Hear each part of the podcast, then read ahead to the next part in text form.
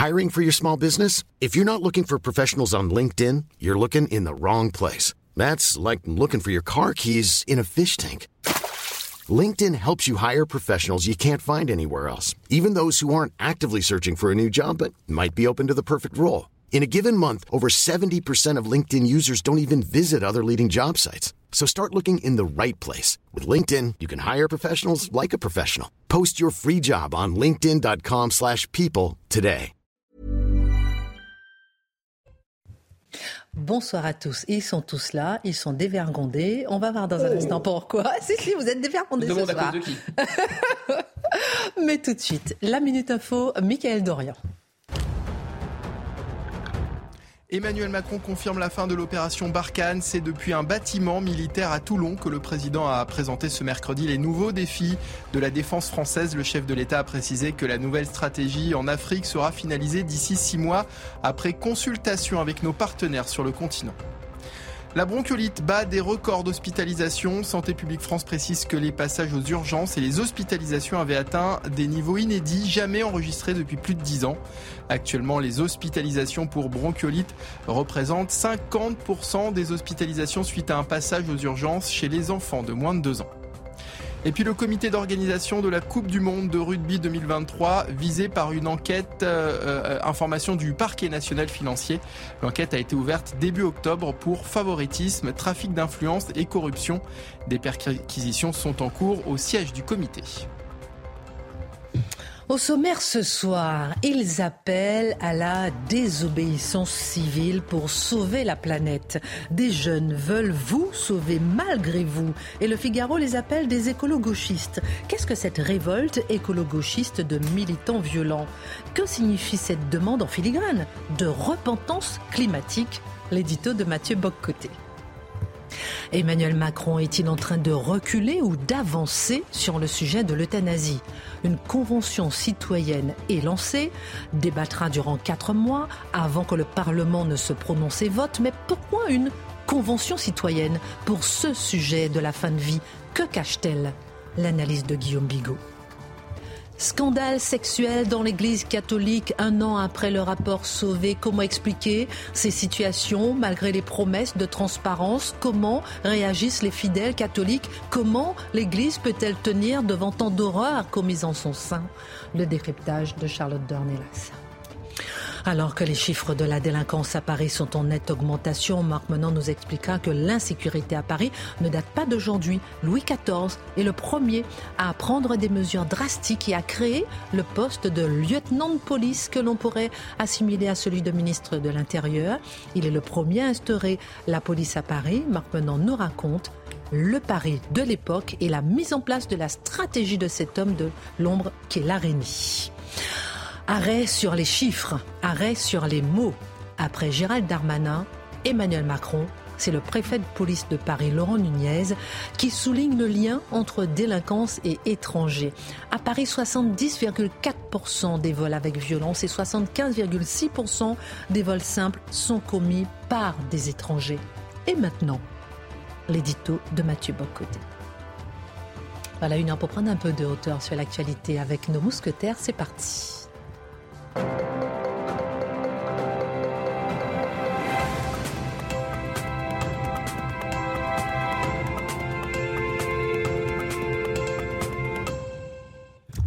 Bonsoir à tous, ravi de vous retrouver. Vous êtes dévergondé ce soir. Oh Si, si, si, si. si. Maintenant chante. Pourquoi ce soir euh, Mathieu, J'aime bien parce que Mathieu Bocoté, dès que le générique est, est, parti, il fait le sage. Mais je vous dis pas, hein, en dehors. Mais vous n'étiez pas sage. Oh, pas du tout. Toujours. Mais c'est à cause de vous.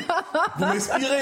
Ah, Les plus bien. coupables pensez. Oh là là Mais je vous en prie. Christine, vous êtes vraiment une sycophante épouvantable. Mais j'adore être Vous psychopathe. trahissez vos amis. J'adore vous un trahir espoir en si direct. charmant me serait-il permis? Comment allez-vous, mon cher Guillaume? Vous êtes là ce soir.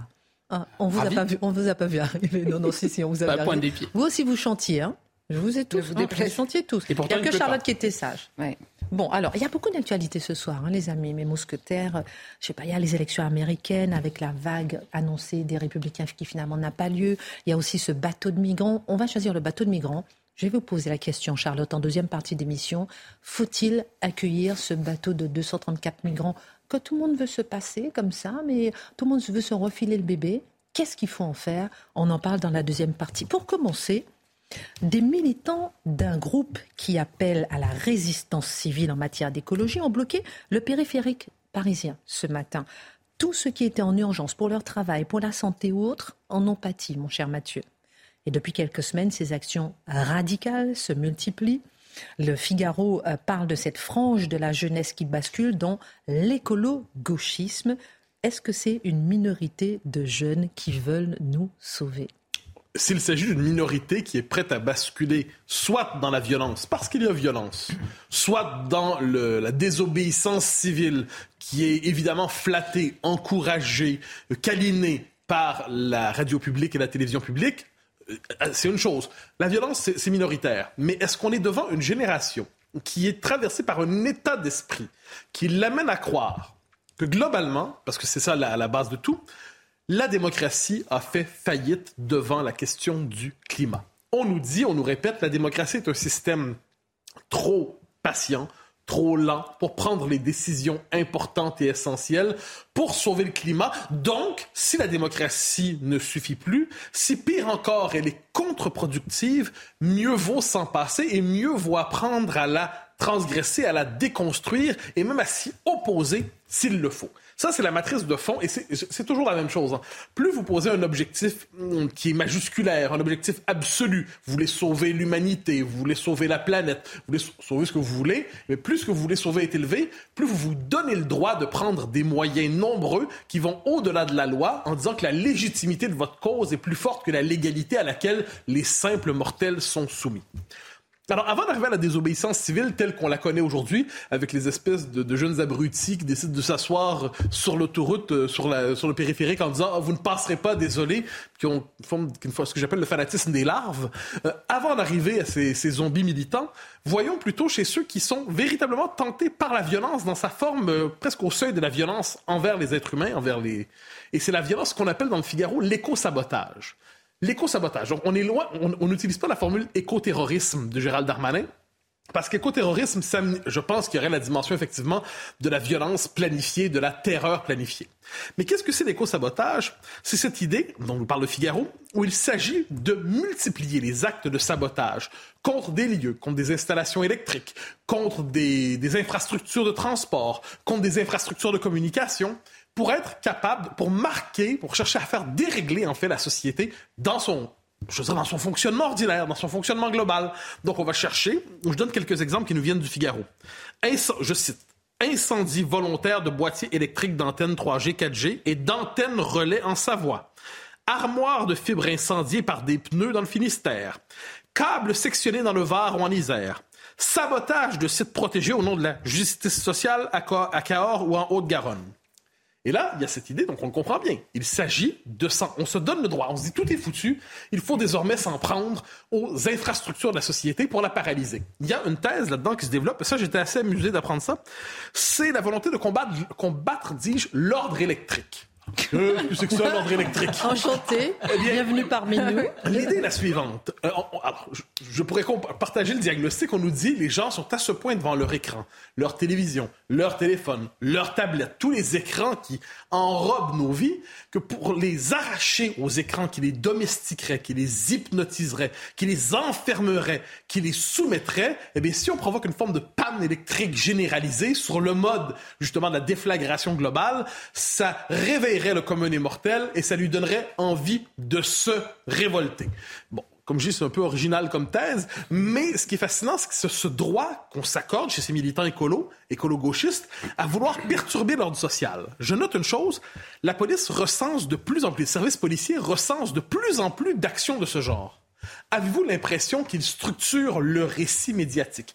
Avez-vous l'impression que lorsqu'on regarde ce qui se passe, par exemple, sur le service public, sauf peut-être pour les complimenter, c'est vrai, on peut complimenter ses actions sur le service public, mais globalement, avez-vous l'impression que c'est violence contre les biens, c'est violence contre la propriété, c'est violence contre des infrastructures de communication, c'est violence contre les infrastructures de transport, avez-vous l'impression qu'il structure le récit médiatique Pas du tout. C'est à peu près absent. C'est périphérique. On en parle très peu. Imaginez si ceux qui décidaient d'agir ainsi le faisaient dans la lutte contre l'immigration massive ou s'ils le faisaient ainsi contre l'insécurité, où on vous annoncerait qu'il y a une vague fasciste qui déferle sur la France. Mais apparemment, certaines violences sont légitimes. Par exemple, celle des écolo-gauchistes. Mais la révolte, justement, écolo-gauchiste passe aussi par la désobéissance civile. Ah, et là, et là, on tombe sur quelque chose d'assez intéressant parce que quand on a des violents, quand on a des gens qui sont prêts à sectionner un câble, attaquer un policier, on est devant cette part de la jeunesse qui a besoin d'émotions fortes. Hein. C'est l'émotion forte, c'est-à-dire se défier dans une espèce de geste aristocratique. Je défie le système et je mets ma, ma peau au, euh, au bout de mes idées, mes idées au bout de ma peau, je décide de combattre. Mais là, les, les, les autres, appelons ça la désobéissance civile version périph, c'est un peu autre chose. Alors, il y a évidemment les, jeunes abrutis. J'utilise le mot abruti parce que je pas utiliser un terme plus dur. Les jeunes abrutis qui, par exemple, attaquent des tableaux dans les, dans les musées, en plus de se coller la tête sur le tableau. Bon, ça, on regarde ça un peu, et puis on se dit, j'y reviendrai parce qu'on est peut-être devant des problèmes de santé mentale à grande échelle. Vous pensez? Euh, Ah oui, bien sûr, parce que ah, ah, il faut, il faut. Enfin, je, je, reviens pour mon explication de la santé mentale après avoir donné deux, trois autres exemples.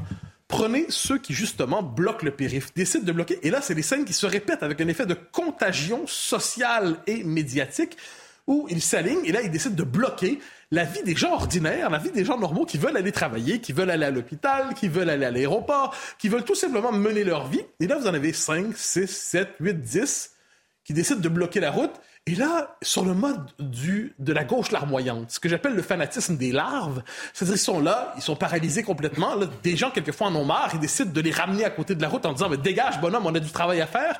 Et là, ils sont là presque à chouiner. Pourquoi? On fait ça pour vous. On vous paralyse pour votre bien. On cherche à vous empêcher de vous déplacer pour votre bien, et ainsi de suite. Donc, ces espèces de militants nouveaux sont, confessent généralement leur éco-anxiété, et là j'en arrive à la question de la santé mentale, confessent une forme d'éco-anxiété qui devient une catégorie qui justifie en bien des circonstances, ces actions de désobéissance civile, mais qui cherchent dans les faits à paralyser la vie du commun des mortels, avec cette thèse que le commun des mortels serait endormi, le commun des mortels serait enfermé dans, dans un confort illusoire, et il faudrait le brusquer pour le sensibiliser et l'amener à comprendre l'importance de la lutte pour, contre les changements climatiques. Alors, on convient tous de l'importance de la lutte contre les changements climatiques. Oui. Ça va de soi aujourd'hui. Nul ne le conteste. Mais ces espèces d'individus désarticulés au, qui, qui se cherchent finalement une raison d'exister. Hein. C'est le drame d'une jeunesse qui manque tellement d'identité, qui manque tellement de repères, qui manque tellement de structure, de structure dans l'existence qu'elle s'accroche au discours apocalyptique disponible pour pouvoir se donner une raison de vivre, généralement en empêchant les autres de vivre. Et là, je me rappelle, c'était il y a peut-être deux semaines, sur CNews, il y avait un jeune militant qui confiait, je pense, de, de, de, de dernière rénovation. Donc ça, c'est des, ils ont des noms Oui, bizarres. ce sont eux qui ont bloqué le Extinction. Rébellion, dernière rénovation. euh, Qui prônent la désobéissance civile oui, clairement oui, sur leur site. C'est c'est un peu, c'est des gens un peu étranges. Il disait, j'ai 24 ans ou j'ai 25 ans, et j'ai déjà fait, nous disait-il avec un air sérieux, j'ai déjà fait deux crises d'éco-anxiété. Et là, il nous dit, je me ramassais une petite boule dans mon lit, et j'étais malheureux, j'étais triste, puis je sentais que la planète allait s'effondrer. Deux crises d'éco-anxiété. Est-ce qu'on voit ce qui se passe à travers ça? Le discours éco-apocalyptique. Éco-apocalyptique qui dit tout va brûler, tout est fini. Ça vaut pas la peine, euh, la peine d'avoir des enfants. D'ailleurs, combien sont-ils aujourd'hui à dire qu'ils ne veulent pas avoir d'enfants pour ne pas encombrer la planète d'une nouvelle vie? C'est un instinct suicidaire, ça. C'est un instinct nihiliste, c'est un instinct d'autodestruction. Combien sont-ils à dire qu'ils ne veulent plus justement faire d'études, ils ne veulent plus travailler, ils ne veulent plus se projeter dans l'avenir, ils ne veulent plus euh, se lancer dans la carrière? Pourquoi? Parce que le monde est foutu, le monde brûle, le monde est terminé, tout est foutu, on passe à autre chose. On est devant une génération qui a transformé. vous savez, la santé mentale, c'est à la fois une dimension euh, biologique, chimique dans le cerveau, mais aussi une dimension sociale. Quand il y a une absence de repères, quand il y a un effondrement de tous les codes qui permettent de s'inscrire dans l'existence, on a quelquefois des individus qui sont flasques, des individus dilués, des individus qui n'ont plus la structure minimale qui permet de s'inscrire dans la cité. Je ne peux pas, je ne peux m'empêcher de voir chez ces militants les plus radicaux qui sont sur le mode de, qui cherchent à sur le mode zombie qui à paralyser la société, tout autant de symptômes de cet effondrement de la raison. Je vous demanderai de réagir dans un instant, Marc Menon. Mais dernière question. On entend de plus en plus les militants écolo-gauchistes du monde occidental euh, qui doivent faire preuve de repentance climatique. Cet état d'esprit ne représente-t-il pas la véritable toile de fond derrière ces mobilisations nouvelles Ah ben oui, bien sûr, évidemment. La repentance, il nous manque une repentance. Hein. Eh ben la repentance climatique est arrivée et c'est la repentance globale, c'est la repentance intersectionnelle. Il faut retrouver la figure inaugurale de cette espèce de nouvelle génération éco-anxieuse qui se fait une fierté de son éco-anxiété, c'est Greta Thunberg. Greta Thunberg qui a été traitée comme une forme de prophétesse des temps nouveaux et elle insultait les dirigeants du monde entier qui l'applaudissaient au moment où on les insultait les adultes, quelquefois, se comportent vraiment comme des abrutis. Euh, c'est-à-dire, on a cette Greta qui était là, puis on traitait comme la, c'est la prophétesse Thunberg, la Jeanne d'Arc suédoise du climat. Et là, oui, je sais. mes excuses à Charlotte. N'allons pas jusque-là. Le monde, l'applaudissait. Les dirigeants, quand j'en me souviens de la scène à l'ONU, How dare you? Comment osez-vous? Comment osez-vous? Plus elle les insultait et plus les dirigeants applaudissaient. Donc, et là, Greta Thunberg, son discours a évolué. Puis elle nous explique aujourd'hui qu'il n'y a pas de lutte véritable contre les changements climatiques si ça ne vient pas avec une lutte contre le capitalisme, contre l'hétéropatriarcat, contre le racisme occidental. Donc, à travers tout ça, qu'est-ce qu'on voit? C'est ce nihilisme idéologique qui est dans les faits motivé par une forme d'aversion profonde pour notre civilisation. On retrouve finalement le visage de Sandrine Rousseau qui parlait d'androcène. Encore une fois, tout est la faute de l'homme blanc. Tout est la faute de l'homme blanc. Merci beaucoup, euh, Mathieu, pour ce regard. Quel, regard portez-vous, vous, justement, sur cette jeunesse qui, décrit un peu d'abruti, peut-être, mais cette jeunesse en rupture, justement? Ben, C'est une, une jeunesse en renonciation. Une jeunesse. Ces écolo-gauchistes, comme disent le Figaro. Comme dit le Figaro. Moi, je ne sais pas s'ils méritent même une étiquette. Il y a un moment donné, vous êtes là, confronté à des situations. Alors, il y a ceux qui épousent une Kazakh, ils prennent les éléments pour jaillir, et puis il y a chez l'homme aussi ce besoin à une époque, ça a été les martyrs chrétiens, il y a ceux qui aujourd'hui se veulent terroristes au nom de l'islam, de pouvoir exister en sanctification. C'est-à-dire, vous pouvez tout vous permettre. C'est au nom, comme le disait Matthieu, de quelque chose d'une transcendance. Vous vous rendez compte? Nous, on ne tombe pas dans le piège dans la consommation. Nous sommes les êtres éclaireurs. Nous sommes les nouveaux, euh, les, les, nouveaux messies. Mhm. Et ils ont ça en eux. Il est plus ils sont plus capables d'écouter la moindre contradiction. Ils sont les porteurs d'une vérité, car sinon, ils sont perdus. Ils n'ont plus rien. Mais en un mot, je suis absolument d'accord. Ce sont des, des gens qui sont sur le mode des nouveaux illuminés. Et dans toute époque, on a besoin d'absolu, de grandeur, et quelquefois presque une mortification. Et qu'est-ce qu'on voit? On est devant des nouvelles figures qui sont pénétrées par un esprit religieux. Mais mon hypothèse là-dessus, c'est que lorsque les grandes religions s'effondrent, les religions de substitution arrivent, et les colos New Age, avec les, les nouveaux martyrs qu'ils nous proposent, les martyrs du périph', hein, eh bien, sont, et ceux qui se collent la tête sur les tableaux, eh bien, sont les New Age, je dirais, ce sont les martyrs euh, notre époque. Merci beaucoup, mon cher Mathieu. On apprend que la Commission européenne a appelé au débarquement immédiat au port le plus proche des 234 migrants à bord de l'océan Viking. On en parle dans un instant avec vous, ma chère Charlotte. J'aimerais, on aimerait tous avoir votre avis. La question de la fin de vie, qui nous touche tous, de près ou de loin de nos proches, revient dans l'actualité, mais de façon surprenante. Hein, on va le dire. Et le président euh, de la République semble avoir évolué sur la question. Il y a le fond, il y a la forme, mon cher Guillaume Bigot. La forme avec la Convention citoyenne, on va en parler dans un instant, mais d'abord le fond. Pourquoi le président de la République lance-t-il un processus devant aboutir à légaliser l'euthanasie? Il a vraiment, euh, vous avez raison, vous l'avez dit, changé d'opinion sur le sujet. Pendant son premier quinquennat, en 2017, il ne voulait pas aller plus loin que la législation actuelle, c'est-à-dire la loi qu'on appelle Claes-Leonetti, qui date de 2016.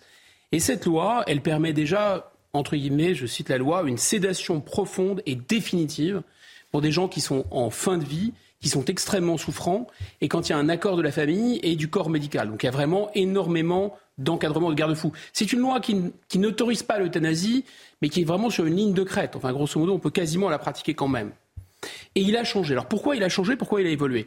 Je pense qu'il y a trois arguments, trois, peut-être quatre principaux. Premièrement, il y a un argument qui est typique des européistes, c'est-à-dire que la France serait en retard. C'est vraiment un argument un peu panurgesque, comme la Belgique le fait, comme les Pays-Bas le font, alors comme le Luxembourg, très important, le fait. Vite, vite, vite, il faut que la France le fasse. Bon, c'est pas bien pourquoi. Deuxième argument, c'est un argument politique. C'est que c'est une victoire politique s'il, réalise cette réforme assez facile parce que les sondages le disent, il y a 9 Français sur 10 qui sont d'accord avec ça, finalement. Donc il peut le faire. En plus, il adore ces sujets qui sont des sujets sociétaux, dans lesquels il y a, on brasse des concepts, des idées générales, et il adore parler, il adore discourir. Donc, c'est parfait pour lui. Et puis, il aura enfin sa réforme sociétale. Un peu comme François Mitterrand qui avait eu euh, la peau, si j'ose dire, de la peine de mort, qui avait tué la peine de mort, un peu comme François Hollande qui avait réussi à euh, faire passer le mariage homosexuel, Emmanuel Macron pourra dire, voilà, moi je rentre dans l'histoire parce que j'ai réussi à faire voter euh, l'euthanasie. Alors l'euthanasie et le suicide assisté, c'est pas tout à fait la même chose. C'est les deux qui sont concernés par le projet de M. Macron. L'euthanasie, c'est quand on ne peut pas décider soi-même. Et donc quelqu'un le fait, fait le geste à votre place.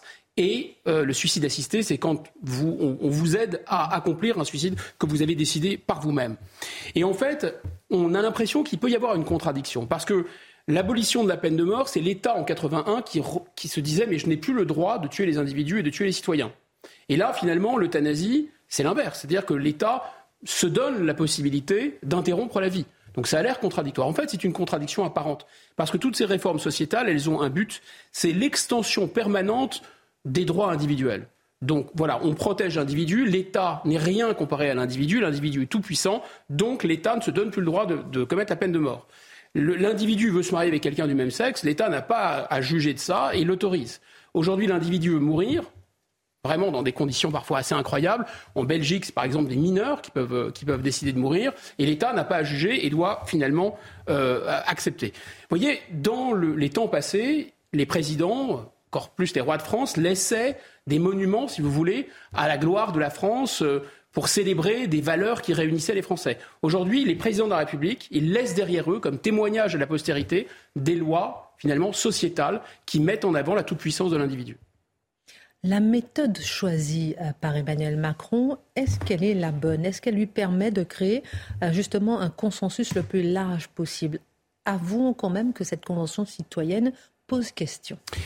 Elle pose question et effectivement, au cœur de, ce, de, cette, euh, de, cette, méthodologie qui a été choisie par le gouvernement, il y a cette idée d'obtenir un consensus. Alors, qu'est-ce quoi la méthode? C'est d'abord, on va demander un premier avis au Conseil national consultatif d'éthique, Conseil d'éthique. Ensuite, on va prendre 150 euh, citoyens triés, euh, désignés par le, hasard, triés au sort, et on va leur demander leur avis. Et enfin, le Parlement va voter. Le tirage au sort, c'est en ce moment d'ailleurs. Le tirage au sort, c'est en ce moment et ça va durer encore quelques semaines. Jusqu'à début décembre. Jusqu'à début décembre. Et le processus ira jusqu'à son terme jusqu'au mois de mars. En fait, cette méthode est quand même assez curieuse quand on la regarde. Elle a l'air bien finalement. Euh, les gens du Conseil national d'éthique sont, sont, sollicités, les citoyens finalement avec un panel représentatif un peu comme dans le marketing, on, prend leur avis et puis finalement on peut dire ben, euh, quand même la, représentation nationale va décider. Mais c'est curieux pourquoi? C'est curieux d'abord parce que le Conseil national d'éthique, il est, c'est sa raison d'être, composé d'experts donc de dignitaires religieux, de philosophes, de, de, médecins, de scientifiques, etc., qui donnent un avis autorisé. Pourquoi ne pas se satisfaire de cet avis? Pourquoi demander à des citoyens je dis pas bah, tirer au sort vraiment euh, ce qu'ils en pensent en plus? C'est pas, c'est quand même une sorte de défiance à l'égard de ces experts. Et en plus, on a ce mécanisme de vouloir qu'ils soient représentatifs de toute la population, exactement comme on fait, on teste des yaourts, on fait des, on fait de la publicité ou du marketing.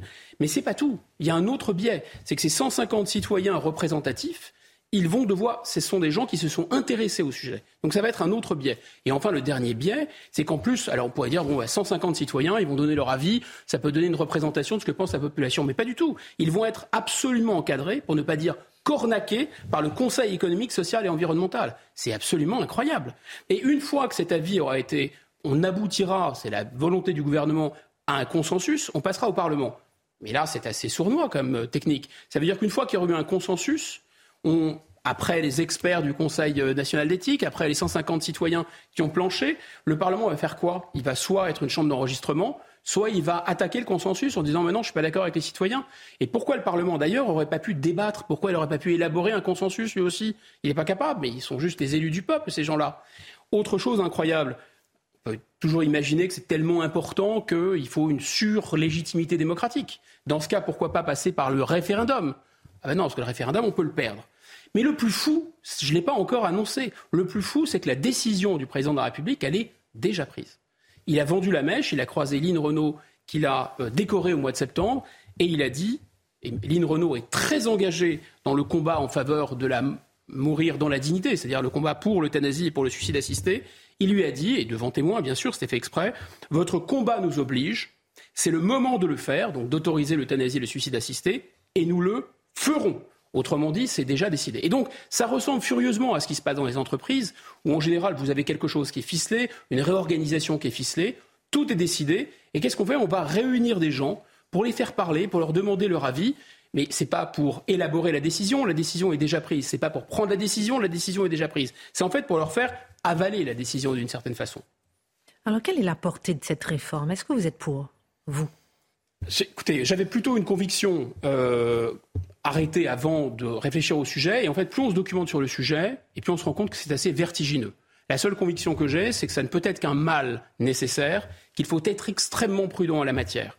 Pourquoi c'est complexe? Parce que regardez ce qui s'est passé en Belgique. Il y a eu un débat en Belgique. Et en Belgique, il y a des ministres, des députés qui étaient tout à fait opposés à l'euthanasie.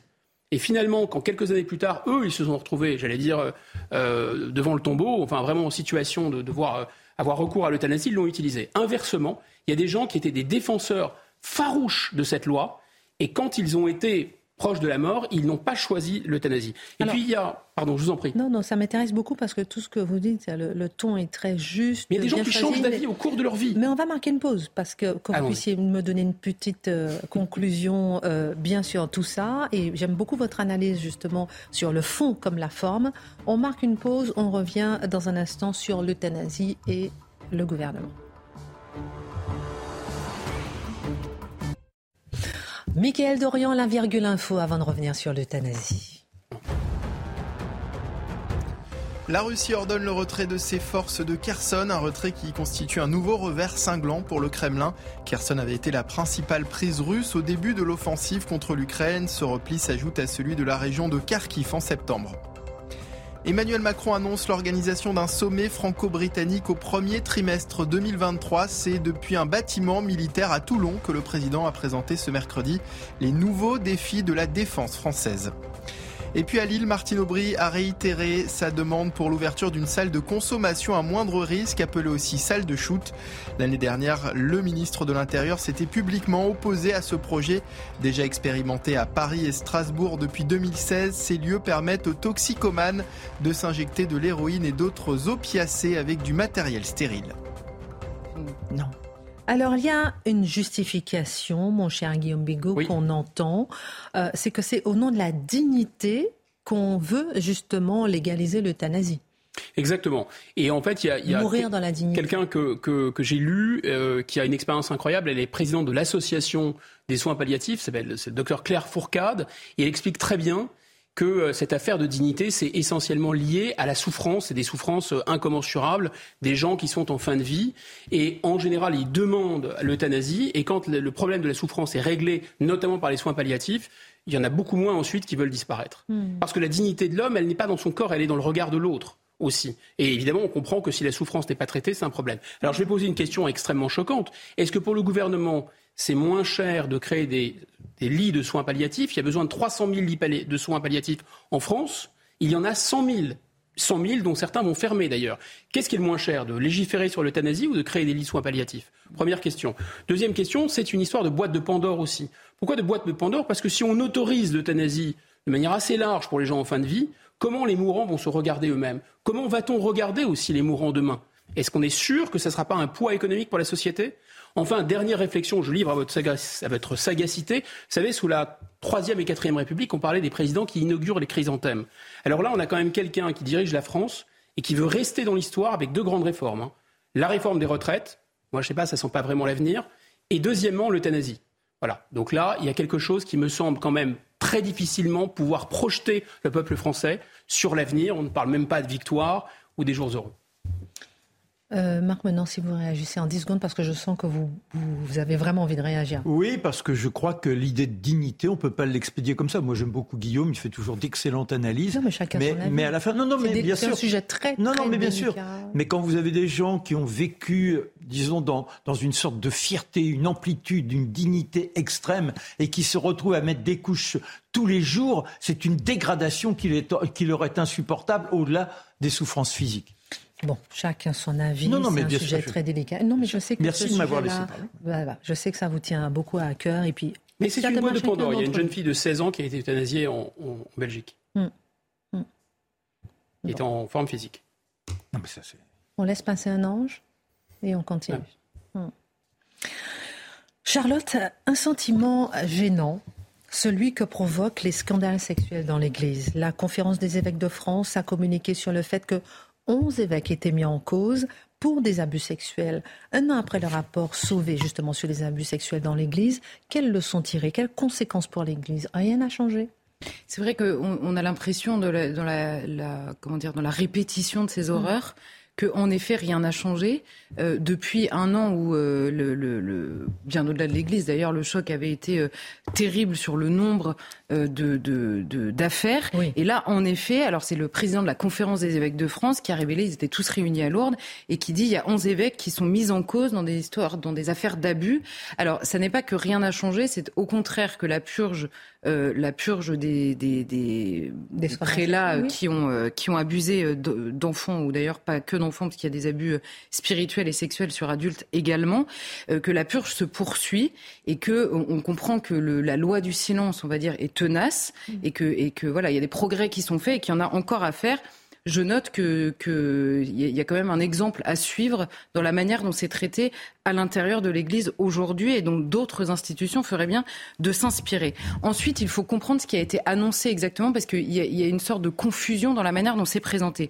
En effet, on nous dit qu'il y a 11 évêques qui sont aujourd'hui euh, euh, mis en cause dans des histoires d'abus sexuels et il y a une confusion sur le nombre. D'abord, il y a trois nouvelles affaires. Les autres sont parfois déjà traitées par la justice, voire même déjà jugées.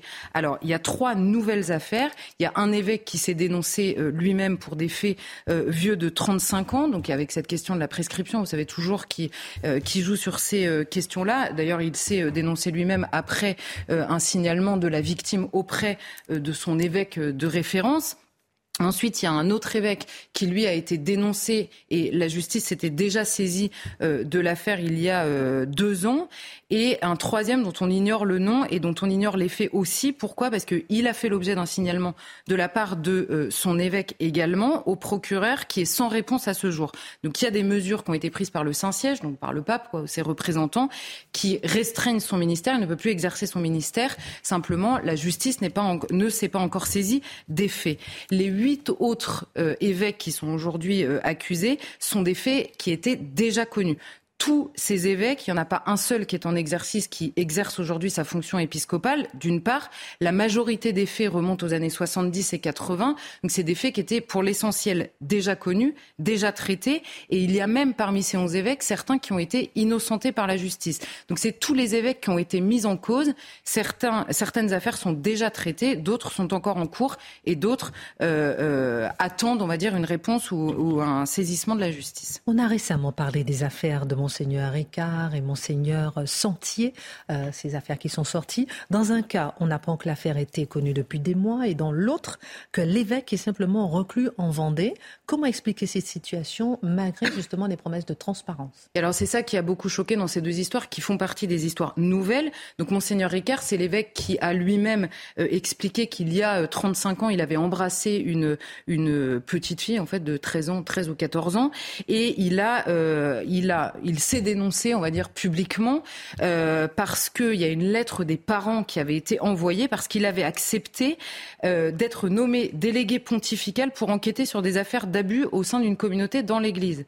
Et donc les parents ont écrit à l'évêque en demandant, euh, en demandant bah, de, évidemment de la démission de ce poste-là. Simplement, l'évêque en question a pris immédiatement attache avec la victime, et en l'occurrence ses parents, mais la victime étant ayant grandi évidemment depuis, et la victime a demandé expressément que son nom ne sorte pas, que l'histoire ne soit pas euh, médiatisée. Et l'évêque, par ailleurs, qui s'est saisi de l'affaire, ignorait la date de commission des faits et donc que, la, que cette femme était mineure au moment des faits. Donc ils ont travaillé avec la victime et c'est pour ça que ça a pris beaucoup de temps avant qu'il y ait un signalement devant la justice qui a été fait immédiatement quand l'évêque a appris que euh, la, victime était mineure au moment des faits, parce que là il y a un signalement qui est automatique de la part de l'Église désormais.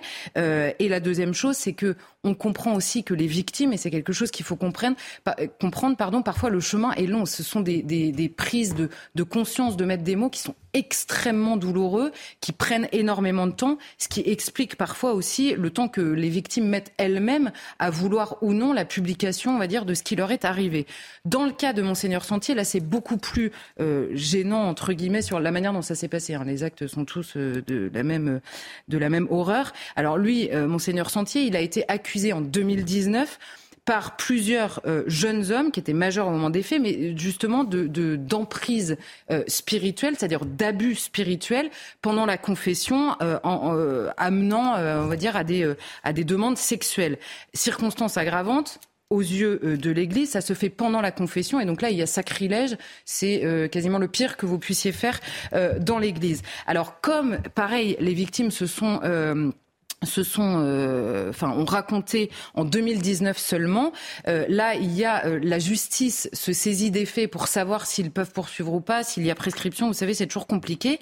Et là, il y a toujours en parallèle des procédures qu'on appelle canoniques dans l'Église. Et d'ailleurs, c'est quasiment la seule, là encore, institution, c'est-à-dire qu'il y a des peines prononcées par l'Église, même s'il y a prescription. C'est-à-dire qu'il y a assignation à résidence, interdiction de paraître publiquement, mmh. et il y a demande de pénitence permanente, si en l'occurrence euh, ce, qui, arrive à cet évêque-là, et les deux victimes n'ont pas souhaité porter plainte. Donc là encore, euh, on comprend que c'est compliqué. La seule chose, c'est que les évêques, en l'occurrence, n'ont pas euh, honoré leur promesse de transparence, puisque ça n'avait pas été dit et les révélations, entre guillemets, ont été cachées pendant longtemps. Question d'importance. Comment réagissent les fidèles catholiques? Comment l'Église peut tenir devant tant d'horreurs commises Alors là, je pense qu'il y, y, a deux terrains euh, sur lesquels euh, se pose cette question-là. D'abord, au-delà même des fidèles, les fidèles évidemment, et au-delà des fidèles, il y a la question de la crédibilité morale de l'Église qui se pose. Et là, il y a une colère évidemment immense, une demande de justice et, euh, et, et surtout de prise en main de ce sujet qui est gravissime et de continuer euh, ce, ce travail-là. Et ensuite, il y a le terrain de la foi. Comment est-ce que l'Église peut tenir et surtout comment est-ce que les catholiques peuvent continuer à avoir la foi? Et alors là, je vais passer sur un terrain plus personnel pour l'expliquer. Ce n'est pas de la folie, ça n'est pas avec ces abus sexuels, c'est malgré ces abus sexuels. Nous savons que l'Église est composée d'hommes qui, eux, sont pécheurs. Simplement l'enseignement de l'Église n'a jamais varié depuis le premier siècle, bien avant même les prises de conscience, même politiques ou morales, condamne toute atteinte sur les enfants. Pourquoi? Parce que d'abord, un, l'enseignement ne varie pas. Deux, euh, le, propos euh, enseigné, c'est-à-dire que la religion du Verbe, c'est-à-dire le Verbe de Dieu, c'est-à-dire Jésus, dit ce que vous faites au plus petit d'entre les miens, c'est à moi que vous le faites. Donc le commandement, entre guillemets, est extrêmement clair. Et trois, même quand la justice des hommes est euh, inopérante, comme c'est le cas parfois dans la prescription, il y a dans le domaine de la foi la justice divine qui, justement, peut permettre l'espérance malgré l'horreur commise par, par, ces, par ces hommes. Donc il est absolument nécessaire pour euh, le bien de tous et de la société tout entière que l'Église s'en saisisse. Et il y a ça en plus, on va dire, sur le domaine de, la foi. Merci beaucoup pour votre regard, Charlotte, sur ce sujet également délicat. Beaucoup de sujets délicats ce soir. Hein. Euh, Marc, on va euh, parler avec vous des chiffres de la délinquance. Charlotte, une petite respiration pour revenir dans un instant sur le bateau de 234 migrants qui naviguent entre l'Italie, qui se rapproche de la Corse. On va voir un petit peu sur une carte où elle est dans un instant. Mais avant, et avant aussi votre chronique sur la délinquance et les étrangers, à Paris, euh, les chiffres sont en nette augmentation de la délinquance. Marc, mais vous allez nous expliquer justement que l'insécurité ne date pas effectivement à Paris euh, d'aujourd'hui et que sous Louis XIV, de grandes décisions ont été prises justement en matière de sécurité. Alors les premières décisions, il faudrait presque remonter plus loin à 932 avec Henri Ier, un roi qui n'a pas vraiment marqué son époque, qui crée des éléments de euh, police. Après Louis XI, euh, Louis IX, Louis XI, François Ier essaieront, mais ça montre qu'on est toujours dans l'abomination quand il s'agit de cette ville. Il faut se rappeler les conditions qui sont celles de l'existence au quotidien, avec des taudis, avec des rues où quand les pavés apparaissent enfin pour éviter le cloaque, d'être dans la boue, les excréments, les usines, tout ça un remugle irrespirable, quelque chose qui vous étouffe le sang qui coule dans les rues les jours où les bouchers abattent les bêtes, c'est deux fois par semaine. C'est tout cela, la ville de Paris. À côté de ça, par endroits, vous avez de fabuleux palais qui font rêver. Mais sinon, c'est le petit peuple, le petit peuple, le petit braille, c'est qui se fera remarquer. Vous avez le vendeur, le porteur d'eau, vous avez les, les comment, les ceux qui ceux qui nettoient les cheminées, les les ramoneurs. les ramoneurs, voilà. Pour une, fois que vous, pour une fois que vous cherchez un Bah oui, pour une fois que je cherche un mot, oui, vais me pas donner un petit café. Je n'avais pas passé l'élément pour, pour dégager les mots. Toujours est-il que tous ces peuples-là, dans un braillement inouï, c'est un tapage. Et puis, il y a la nuit, les femmes qui hurlent parce qu'elles sont victimes de leur mari ivrogne. On a également les cris du crime. On a dans la journée parfois des scènes invraisemblables. Et tout ça, c'est au moment où Louis XIV a pris le pouvoir. Mais pourquoi? N'oubliez pas qu'on a connu la guerre civile, les guerres de religion. Et ça, forcément, ça fait tomber la morale. Il y a après la fronde, où tout à chacun s'est affranchi d'un minimum de règles, et chacun est habitué à entrer dans une sorte d'offuscation s'il y a un geste. À un mot qui lui déplaît, vous êtes noble, vous sortez l'épée, les duels ne cessent de se multiplier, les rixes aussi, on se cogne dessus à tous les coins de rue. Et puis, il bah, faut bien survivre. Alors quand on n'a rien, eh bien, on voit passer le carrosse, ce carrosse qui se trouve empêtré. Les embouteillages, c'est pas une, c'est pas une nouveauté. Déjà, pof, vous avez un bœuf qui est au milieu de la rue. Derrière, on est là, on a beau hurler, ça coince. Et ceux qui sont en embuscade, qui jaillissent, la duchesse de Rohan est là dans, tout en mitouflé, soudain quatre individus lui tombent dessus. Ton collier, ton collier Alors, elle a un courage inouï, elle se recroqueville sur elle-même, elle ne le cède pas. Mais c'est unique en général, ils sont capables de vous tuer pour cela. C'est-à-dire que le sang coule, coule, coule, coule. Si on lit la bruyère, il dit la ville est partagée en diverses sociétés qui sont comme autant de petites républiques qui ont leurs lois, qui ont leur visage, et qui ont leurs mots, même pour rire. Et vous avez Boileau qui dit malheur à celui qu'une affaire imprévue engage un peu tard au détour d'une rue, pof, il connaîtra le pire. Voilà ce qu'est cette ville. Alors Louis XIV, il se dit c'est pas possible, il faut prendre des mesures. Il en appelle à Colbert qui crée une commission. Déjà à l'époque aussi, on n'a rien inventé. C'est le Conseil de réformation de la police. Ah, le Conseil de réformation de la police. Et parmi les membres qui se trouvent autour de la table, il y a un personnage qui s'appelle Delarénie. Gabriel Nicolas Delarénie. C'est l'un des personnages qui jouent dans l'ombre de Colbert. On peut lui faire confiance. Cet homme n'a pas d'ego. Cet homme, c'est celui qui applique ce que l'on lui demande. Du soir au matin, il est dans la servitude vis-à-vis de son patron, d'une honnêteté remarquable, impossible de le corrompre. Et c'est comme ça qu'après un an de conseil, il suggère à Louis XIV de le choisir comme lieutenant de police. Il organise ses troupes. Déjà, il engage des gens. Il va partager Paris en quartier. Il y aura des commissaires avec des adjoints, des gens qui auront mission de trouver des mouches. Les mouches, ce sont ceux qui ont les bonnes informations pour savoir quel est le ribot. Et puis les ribaudes, oh là là, alors on les appelle, elles sont partout. hein. On les appelle les caillettes, on les appelle les pierreuses.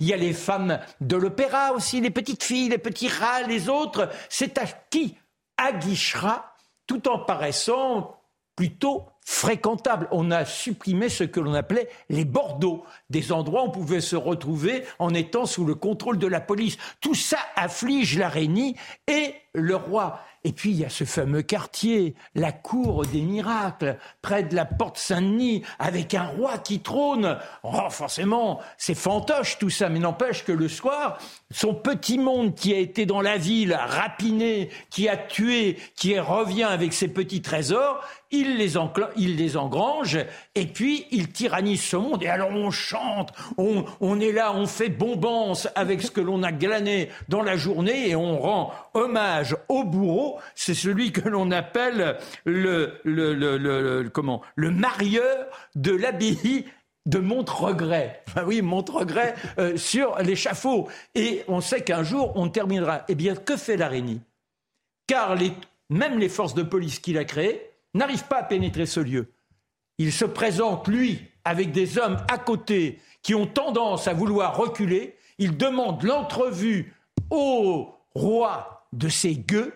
Il lui dit Vous avez une heure pour partir. Dans une heure, eh bien, c'est la prison, les galères, et il obtient gain de cause, ce qui lui permet d'épurer Paris. Mais que de mesures prendra-t-il également Des mesures d'hygiène, d'égout, d'éclairage? C'est l'un des grands personnages de l'histoire que l'on ne cite jamais assez très intéressant. Merci beaucoup, euh, mon cher Marc.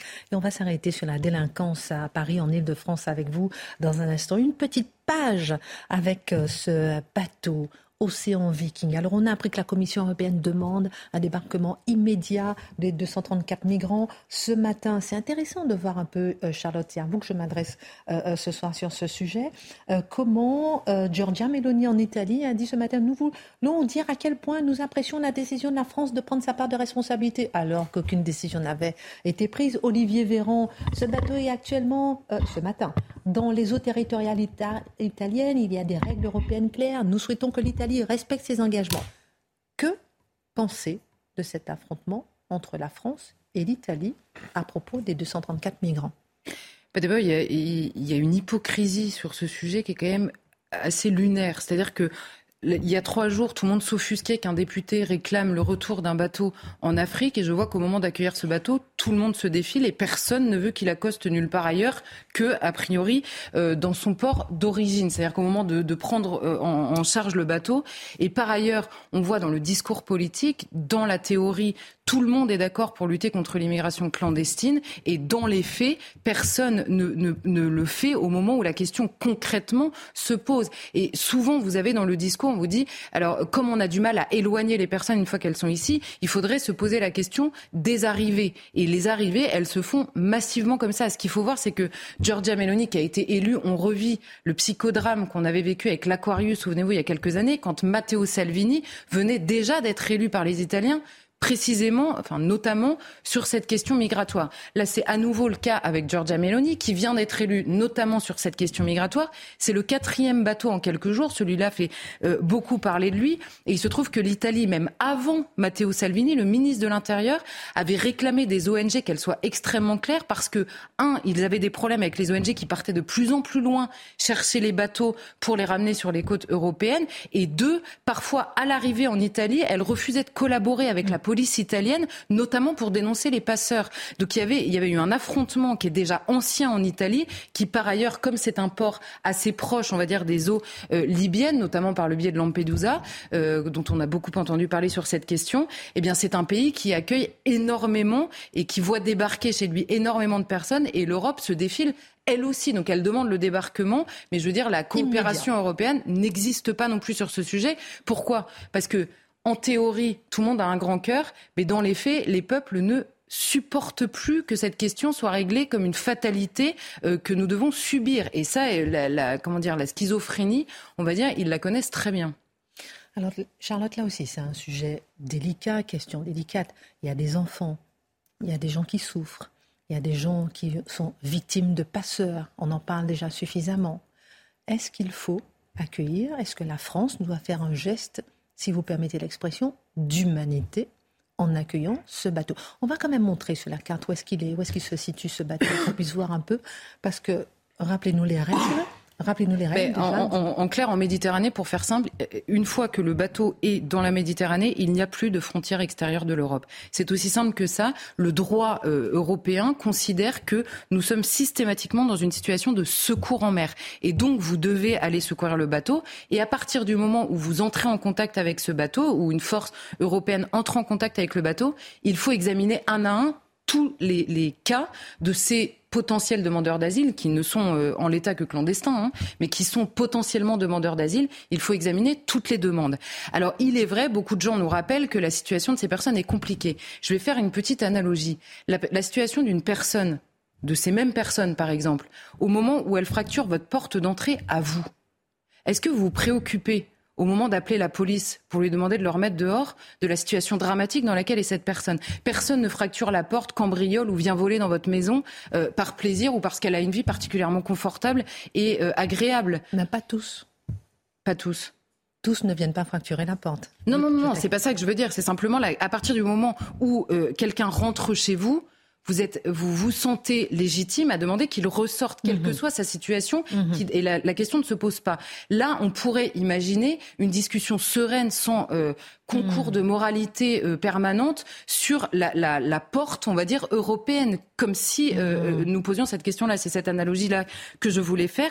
Et surtout, il faudrait que les gens répondent, parce qu'on nous dit 234 personnes, on peut le faire. Mais évidemment, mais ces 234 personnes s'additionnent. C'est le quatrième bateau en quelques jours qui arrive en Italie. La question à laquelle il faudrait répondre, c'est à partir de quel seuil on considérera que les frontières méritent d'être fermées, que le droit mérite d'être revu. Il y a des milliards d'êtres humains sur cette terre qui rêvent de rejoindre l'Europe aujourd'hui. Est-ce qu'il est, est, qu'il est euh, comment dire, euh, euh, comment dire, intelligent, prudent de s'imaginer qu'on peut dire oui à chaque fois que c'est un nouveau bateau qui arrive? Ou humain même et même humain, évidemment, puisque par ailleurs, en, parallèle aujourd'hui, vous voyez à la fois des Français qui sont dans une situation absolument atroce et dont personne ne se préoccupe vraiment, et sur la question migratoire, des tentes qui s'accumulent sous des ponts à Paris, je ne sais pas très bien où est l'humanité, je ne sais pas très bien où est l'accueil non plus. Donc peut-être qu'à partir d'un moment, il faudra avoir l'humilité de dire nous ne pouvons plus, tout simplement. Nous ne pouvons plus. On va suivre ce sujet euh, demain, on verra comment les choses évoluent. Justement, vous faisiez le lien entre justement ceux qui volent, ceux qui sont, euh, ceux qui sont à Paris, ceux qu'on a vu effectivement euh, s'installer les camps de migrants à Paris. je me tourne vers vous, Mathieu, parce que pendant des années, le lien entre immigration et l'insécurité était contesté, assimilé aux amalgames censés caractériser la pensée d'extrême droite, pour reprendre votre expression. Et depuis quelques semaines, c'est intéressant parce que même peut-être depuis quelques mois, il est désormais reconnu à la fois par le ministre de l'Intérieur Gérald Darmanin, mais aussi par Emmanuel Macron. Et maintenant, c'est Laurent Nunez lui-même qui reconnaît ce lien. Oui, alors je vais vous citer un extrait du les, premiers, euh, parce que donné un entretien parisien. Et je vous cite le passage parce que je le préfet de police de Paris. Euh, je, oui, je, je, suis, le lisant, l'ayant relu et relu, je suis perplexe. Sur les chiffres, 48% des mises en cause à Paris sont des étrangers. C'est incontestable, c'est fiable et c'est stable depuis 2020. Et cela peut être plus élevé selon les délits. Les vols simples, c'est 75%. Les vols avec violence, c'est 70%. Et, s'il y a, il y a une variation en fonction des secteurs. Sur le champ de Mars et le Trocadéro, on dépasse les 80%. Nous ne faisons pas le lien entre étrangers, immigration et délinquance, ah. mais il y a quand même une réalité qu'on ne peut pas nier. Ah. Alors, j'ai lu ça, et là, je n'ai cessé de me demander quel était le sens de cette phrase? C'est-à-dire, si on est sur le mode existentiellement, pour reprendre la formule d'Emmanuel Macron, personne n'est prédestiné par ses origines à être un délinquant. OK, d'accord, on l'a compris. Mais là, ça fait plusieurs fois que des figures importantes du gouvernement disent au même moment, nous reconnaissons ce lien, il est chiffré, il est documenté, il est réel, il est désormais incontestable, mais nous ne reconnaissons pas ce lien bien qu'il y ait une réalité. Alors, la première chose qu'on doit se demander autour de cette question-là, au-delà même de la question pratique de l'insécurité, c'est quels sont les effets pour l'esprit public, pour la conscience collective, de ce double discours qui, manifestement, n'est pas effrayé par le principe de non-contradiction? Comment, je, comprends l'argument du en même temps, mais là, on n'est plus dans le en même temps.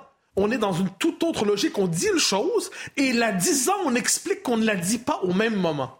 On s'inquiète aujourd'hui de la d'une partie du, discours anti-médiatique hein, et anti-politique d'une partie de la population qui ne croit plus aux institutions. Hmm. Mais quand on entend les figures les plus autorisées de la République R majuscule nous expliquer une chose et nous expliquer qu'ils ne nous l'expliquent pas au même moment, est-ce qu'on ne peut pas se dire que cette négation de la logique, cette négation des conditions même d'intelligibilité du réel, est-ce que ça ne vient pas saboter la possibilité d'une discussion publique éclairée? Autrement dit, si je peux me permettre, j'utiliserai pas le mot mensonge parce qu'il est probablement trop violent. Mais quand on se retrouve devant un discours qui dit une chose et son contraire, est-ce qu'en dernière instance, ça ne brouille pas tout simplement le rapport au réel? Est-ce que ça ne nous dit pas à la population que nous sommes dans la manipulation permanente et que même lorsqu'on reconnaît, et finalement on y voit, si je peux me permettre, on a commencé en expliquant qu'il n'y avait pas d'insécurité, que c'est un pur sentiment. On a ensuite expliqué que oui, il y avait de l'insécurité, mais c'était pas de la faute de l'immigration quitte à modifier les noms des uns et des autres pour dissimuler la part de l'immigration. On a ensuite reconnu la chose, je l'ai dit l'autre fois, mais seulement sous le signe du fait divers. Et quand on sait plus du fait divers, puis on reconnaît le fait statistique, au moment de le reconnaître, on explique que c'est pas le cas. Quant à moi, cette espèce de discours qui nie le réel tout en l'affirmant, euh, vient détruire les conditions même d'une réflexion démocratique. Laurent Nunez annonce prendre des mesures sévères pour restaurer l'ordre, surtout à l'horizon des JO 2024 à Ah, ah, ah, ah ben ça c'est très important. Les JO. J'ai l'impression qu'on est dans une double logique encore une fois. On semble tolérer ou juger inévitable le fait que pour les locaux, les natifs, ceux qui vivent ici, eh l'insécurité sera désormais la norme. Nous, nous, devons collectivement accepter un plus haut degré d'insécurité. C'est ainsi, on n'y peut rien. Mais là, il y a les JO. Oh là là. Donc là, ça vient remettre en question le statut de Paris métropole touristique mondiale, euh, le Paris Disneyland, le Paris qui s'offre au monde sur le mode de la carte postale. Que se passe-t-il si de plus en plus on redoute en fait euh, que que, de, que les géos deviennent une forme de, de, fiasco sécuritaire sur le mode Stade de France, avec des supporters britanniques partout euh, qui pourraient causer des problèmes. Redoutant cela, redoutant cela, là on dit, ah, bah, pour les JO, il faut sanctuariser la ville. Mais je dirais que si la condition d'une ville sécurisée, c'est une ville militarisée, c'est que ce n'est plus une ville sécurisée. C'est une ville qui est sous... Euh, une forme de pression administrative et sécuritaire extrême pour éviter que ça ne déborde, mais les conditions premières qui poussent à l'insécurité, elles, sont toujours présentes. Il suffit qu'on détourne le regard pour que ça remonte, puis ensuite élargissez le regard sur l'insécurité. Vous avez l'insécurité, la violence réelle. Vous avez ensuite le saccage Paris.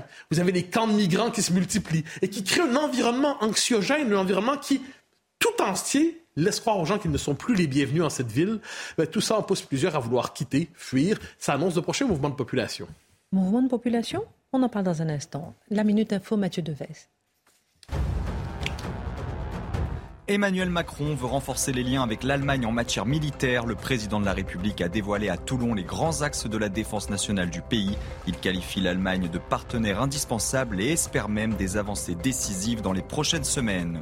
La Commission européenne propose une aide de 18 milliards d'euros pour l'Ukraine en 2023, une aide sous forme de prêt dont les intérêts seraient pris en charge par les États membres. L'Ukraine devrait rembourser le capital à partir de 2033.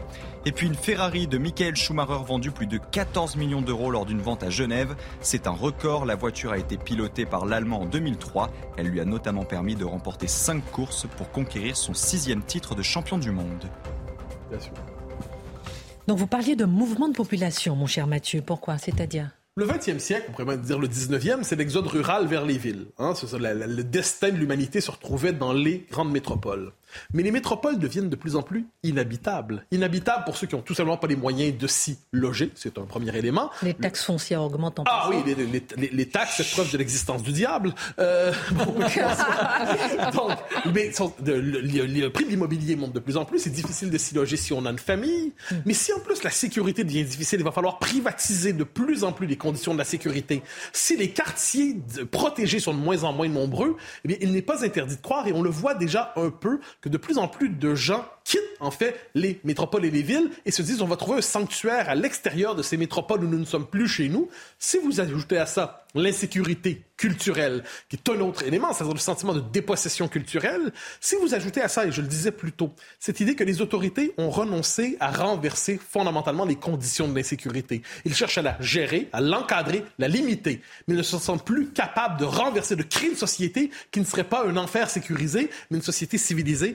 Eh bien, devant tout cela, nous sommes contemporains, je crois, d'une forme de mouvement historique qui s'inverse. Nous sommes les premiers témoins, en fait, d'un moment de fuite. Chacun va être sur le mode sauf qui peut, sauf qui peut, sauf qui peut des métropoles où il sera de moins en moins possible non seulement de bien vivre, mais de vivre. À demain. Tout de suite, euh, Pascal Pro et ses invités. N'oubliez pas toutes les émissions sur cnews.fr. Vous êtes 20 millions tous les mois à regarder cnews.fr.